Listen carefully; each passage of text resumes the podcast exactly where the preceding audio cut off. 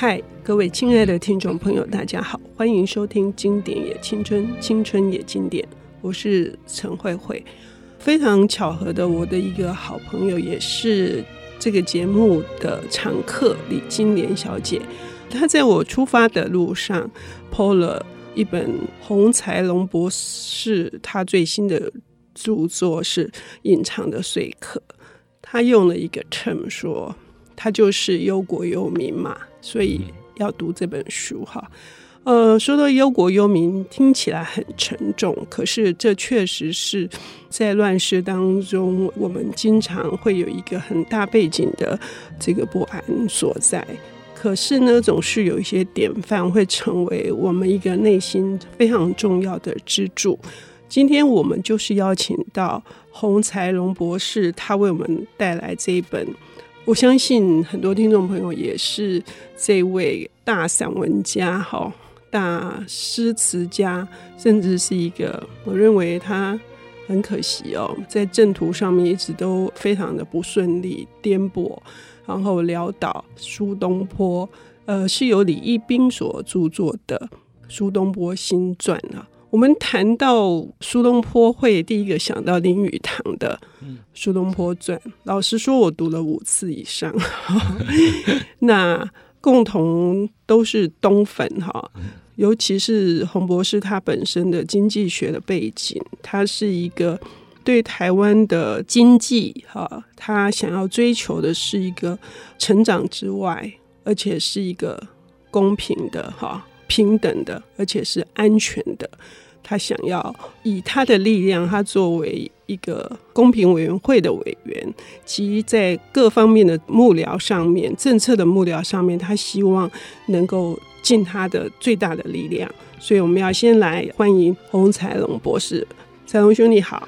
啊，慧姐好，各位听众大家好。嗯。我很高兴可以跟你谈《苏东坡新传》哦，呃，这本书的出版也算是一个曲折的故事哈。很多人并不知道李一冰是谁，对，好像后来我看到有些作者学者还在追索寻找李一冰，嗯，哦，比方说真的是哎蛮传奇的一个人。嗯，那后来呢，他是怎么样被大家知道？说是我。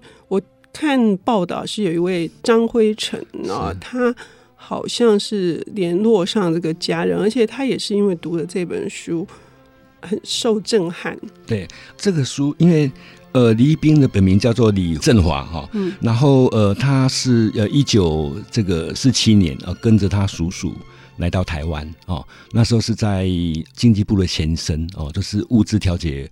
委员会工作啊，听说那时候好像就是有一些台船相关的一些政府采购案哦，好像有一个疑似弊案，然后他被牵涉其中了哦。根据他家人的讲法是说，应该是一桩冤狱哦，所以他因此就好像坐后来坐牢了，坐了十年哦。那他狱中就是在没有很多资料的情况之下哦，然后他本身是杭州人啊，所以他后来就写了一本这样的一本呃《苏东坡新传》嗯，七十多万字哈，对对，上下册，对对对，因为跟林语堂的相较之下，我自己读来啊，嗯、是他的考证更多哈，嗯、那可见他的严谨，知道他的那个参考的资料以及他的背景哈，对，就是他的用力很深哈。那我们首先要从那个洪博士的角度 来看哈，你。喜欢这本书哈，更胜 林语堂先生的作品哈。那其中有一个很大的原因是什么？最最主要的原因是什么？呃，林语堂林先生那本书，应该是我在大学的时候看的哦。那当然记忆有点遥远，不过就说，因为他原先是用英文写作啊，好像是宋碧云小姐呃翻译成中文。那本书我印象中是比较跟李一冰这本比起来，比较像是山水画。嗯，嘿，比较写意的哈，嗯，写王安石啊，变法写，所以比较不是像李冰这本书，从四川，从蜀，从地理啊，跟中原的关系啊，然后整个随着时间的时间轴哦，三叔他们苏洵书、四叔册他们三叔怎么从四川然后到京城，然后这一路整个从时间的脉络，我觉得空间跟时间，还有他诗文的这个对应，我觉得非常的紧密啊。真的，这让我印象应该是最深刻的一点。这个我也是哈，我觉得在年轻的时代读林语堂那一本哈，是在情怀上面哈，会有一个很大的开阔性哈，然后同时也会对一个这么史上千古留名的人，他其实是一生如此的，应该是说凄惨吧，很精彩啦。哦，对了，很精彩，对。可是李一斌的，刚刚洪博士讲说，他时间上面他并没有从小写到大，而且直接就是求取功名的。对对，对。那有一段我自己也很喜欢哦，他把蜀国他们出生于四川哈，然后四川的历史跟其他的这些，就是因为他四川比较封闭性，那跟中原这些。地区甚至是比较富庶的，对东南这边来做一个很大的比较，对这个很有趣。对，对，呃，后来因缘际会吧，就是演变成人文荟萃，嗯，哦，就说因为他跟中原来自中原，但是他其实跟中原还是有所区别哦，很很多从中原那边破败的一些家族，然后都家道中落了，然后反正来到四川之后哦，找到新的生命啊，然后有些是跟中原相同，那有些又发展出。跟中原不一样的地方，我觉得那那边也是蛮精彩的。嗯，不过听说哈，第一个当然蜀道难，难于上青天嘛哈，所以他们自成一个几乎是一个国家的感觉哈。但还有一个部分是中原人对他们有意见，是因为他们这个叛乱的人很多，所以个性是不是都是比较强硬，然后比较 比较没有那么。主流呢？从地理上来看，必然是如此的。哎、就说它有一点边缘，嗯，但是它又是有有主流文化那些元素哈，嗯，所以其实那个通常都会演演化成演变成一个另外一种独特的一种文化。嗯，李一冰还做了统计，对不对？对，就是能够在朝为官，而且是做到最高的位置的，好像多少人里面几乎他们都连个位数，连只有一两位数，是这样吗？哦，你是说是四川人只有一两个？可能当然看他那个书里面的描写，有些可能会被排挤了哈啊。当然本身他毕竟不是中原，嗯嗯，嗯，对对，所以他们那边呃书里面有交代，大概演变到什么时候开始有很多的相关的一些人物进去之后，哎哎慢慢发展的。那他是从时间上面呢？这是空间的那个对照性。那时间上面是从入京之后求取功名，然后再写到。他一路上面这政途上面的不顺嘛？对啊，比如像杭州，他都去过两次哦。呃，第一次去当通判哦。嗯然后第二次才去当太守哦，当然他科举之后，他先应该是奉派奉派到密州了，嗯，哦。那边后来就有个故事，不是跟陈他的好朋友陈继常，嗯，呃的一个的父亲，那呃这的父亲好像在那边当是当太守，然后那个苏东坡去当然只是一个比较小小官，但是苏东坡的个性，嗯，就是比较直率哈，不是官场的逢迎的那一套，所以一开始好像合不来。但是后来啊，苏东坡也有反省。当然后来大家知道那个跟陈继常的啊，他的儿子的那个诗文嘛啊，河东狮吼啊什么的，那个都很有名的典故。嗯嗯。然后一直写到他杭州之后，先第一次贬是贬到。应该黄州是最对黄州那五年，嗯，就听说是苏东坡应该是诗文各方面那个最丰富的，精神方面各方面的那种考验哦，还有他的整个创作力。好，那时候他应该是四十四岁左右，嗯，哦，整个都是中年，然后最最成熟的时候。所以大家后来大家都知道熟悉的前后赤壁赋啊，好，然后那个念奴娇啊，哦，大江东去，哦，浪淘尽。哦，嗯，哦，还有那个，当然《水调歌头》是后面的，就说很重要的诗文都是在黄州完成。那之后还有惠州嘛，所以他不是后来说问鲁平生功业，嗯，哦，黄州、惠州、儋州，嗯，哦，惠州是岭南嘛，嗯，然后儋州就是海南岛，嗯，所以整个书就非常的完整。是在时间轴上面，我们可以看到，其实宋代的官制是不杀文人，哈，对，就是用贬的方式。可是呢？其实这些皇帝基本上是不愿意把一些文明很高的这些官员是贬到大鱼岛以南的。对对。可是苏东坡打破了记录。那我们要谈谈，就是李一斌是怎么看待这些事情的？李一斌他是一个怎样的背景来看待？为什么苏东坡老是跟朝廷哈 唱反调？我们休息一下，等一下回来。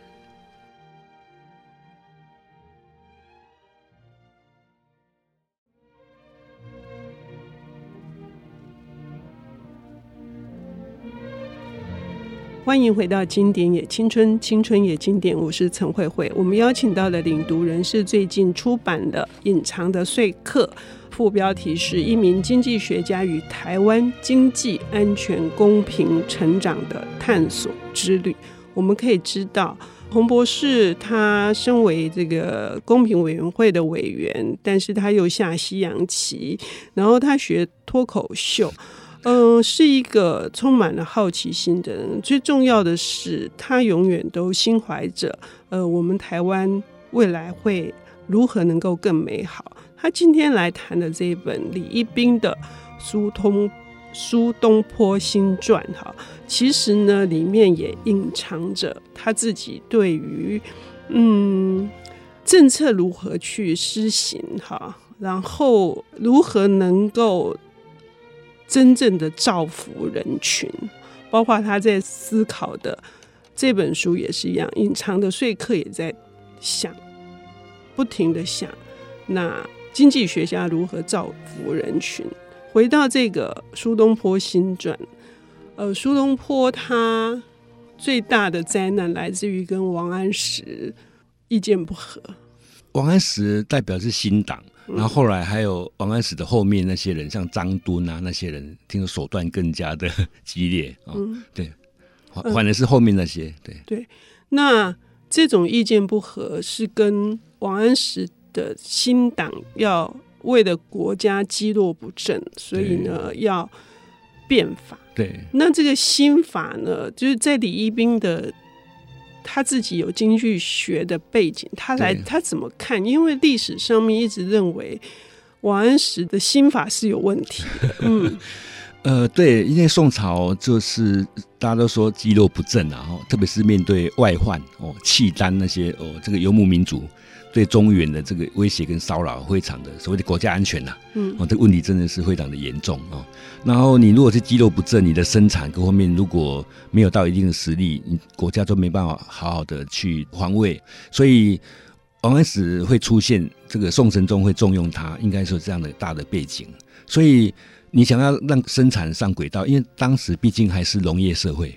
哦，所以你看王安石讲的，大家熟悉的什么青苗法，嗯，哦，就说当春秋这个在农作物在播种之际，如果农民哦没有钱，以我们现在眼光来看，就是贷款呐，哎，你没有流动性，没有贷款啊，所以政府提供这个利呃资金给你去购买青苗，就是种子，哦，然后这样子呃这样播种之后，这样收成之后，当然国家会更有实力嘛。问题是说，好像那个苏东坡的讲法是说，哎，那个利息蛮高的，嗯嗯、所以弄得很多人反正是那个民不聊生。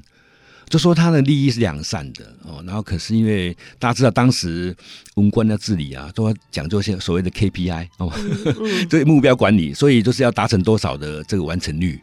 所以可见在执行的那个过程中，好像也出现一些问题。所以好像苏东坡有看沿途有看到这些景象，所以他都上书啊，就讲这些事情。当然就会触犯当时宋神宗嘛，哈，嗯，这最大一开始的背景是这样，嗯，那我们可不可以这样讲，就是说这些新法的执行操之过急？那苏东坡他自己是本身是农民出身，哈，他对于这些底层的，对他们甚至有一些人，如果不是好的利益。就去贷款，然后结果把钱花光了，嗯、然后就不敢回家，然后田地就荒废了。所以重点还在于执行嘛。对，后来我自己看当时他李一冰的描述，的确也很困难，因为国家哎那个是蛮大的一个幅员哦，嗯，然后也不是现代的国家政府的形态，就用一般的当时的文官的那个能量要去处理这个富国强兵这个变法的政策，哎，真的事后想起来，真的还不是一件容易的事。嗯，哦，像那个讲农田水利啊，当时都是很重要的。欸，可是真的都不是那么能够立竿见影。另外是说，像以李兵因为有经济学的背景啊，所以他会重新去用现在经济学政策的思维去看当时王安石应该是比较扩张性的，因为富国强兵嘛，要国家政府呃官府要支出，然后以那个欧阳修、司马光这一派的比较所谓旧党的，就是比较保守的。他们认为说应该要节度啊，要 要节俭的使用国库，才不会空虚。